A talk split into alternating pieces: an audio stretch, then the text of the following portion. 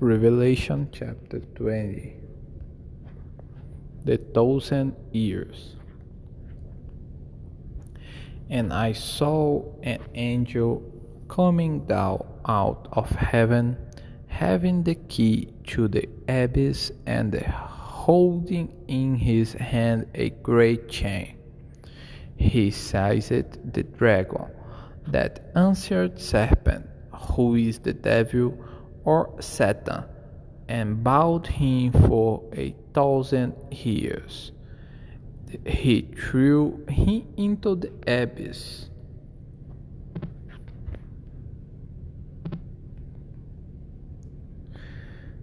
And looked and sealed it over him to keep him from deceiving the nations any more until the thousand years were ended. After that, he must be set free for a short time. I saw thrones on which were seated those who had been given authority to judge.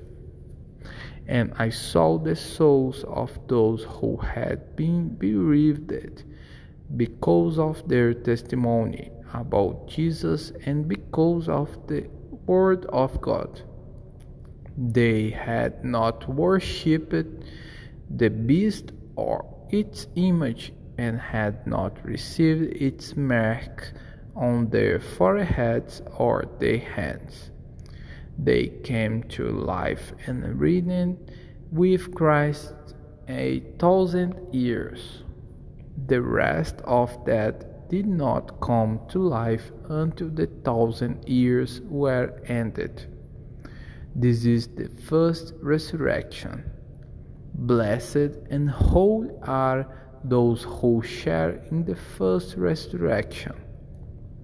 The second death has no power over them, but they will be praised of God and of Christ and will reign with him for a thousand years. The judgment of Satan, verse 7. When the thousand years are over, Satan will be released from his prison and will go out to deceive the nations in the four corners of the earth, Gog and Magog and the greater than for battle. In number, they are like the sand on the seashore. They marched across the breadth of the earth and surrounded the camp of God's people, the city he loves. But fire came down from heaven and devoured them, and the devil who deceived them was thrown into the lake of burning sulphur, where the beast and the false prophet had been thrown. They will be tormented day and night for ever and ever.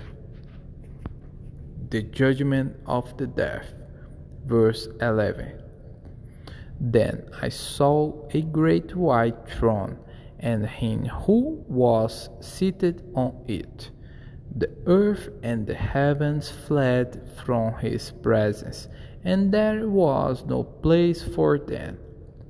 And I saw the dead, great and small, stand before the throne, and books were opened. Another book was opened, which is the book of life the dead were judged according to what they had done as recorded in the books. The sea gave up the dead that were in it, and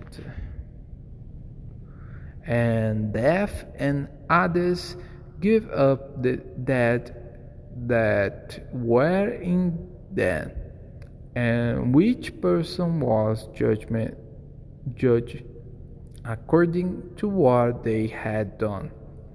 Then death and Hades were thrown into the lake of fire. The lake of fire is the second death.